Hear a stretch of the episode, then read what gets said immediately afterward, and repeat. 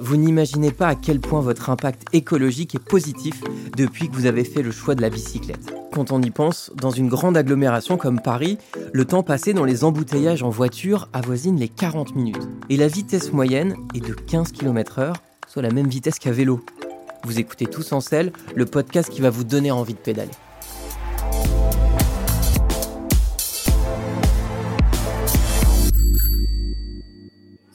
C'est vraiment le meilleur moyen de transport qui, euh, existe à Paris. Euh, en fait, on peut rejoindre tout hyper facilement, etc.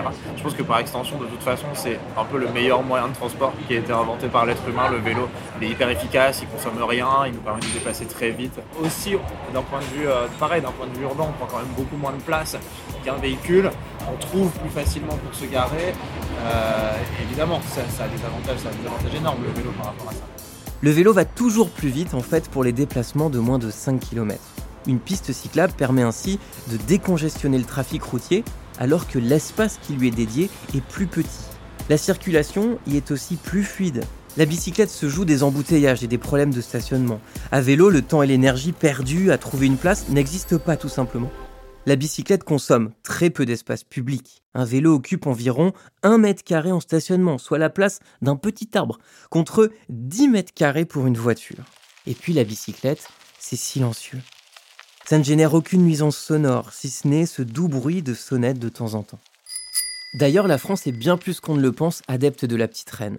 Ce serait même le cinquième pays au monde où le vélo est le plus utilisé.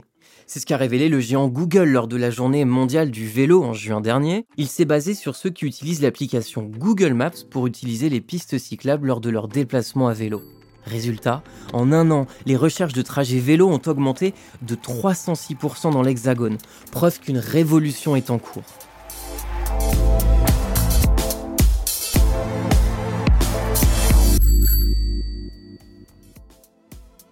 Merci d'avoir écouté Tous en selle, un podcast d'AXA Prévention. Pour plus de conseils, retrouvez-nous sur le site axaprévention.fr.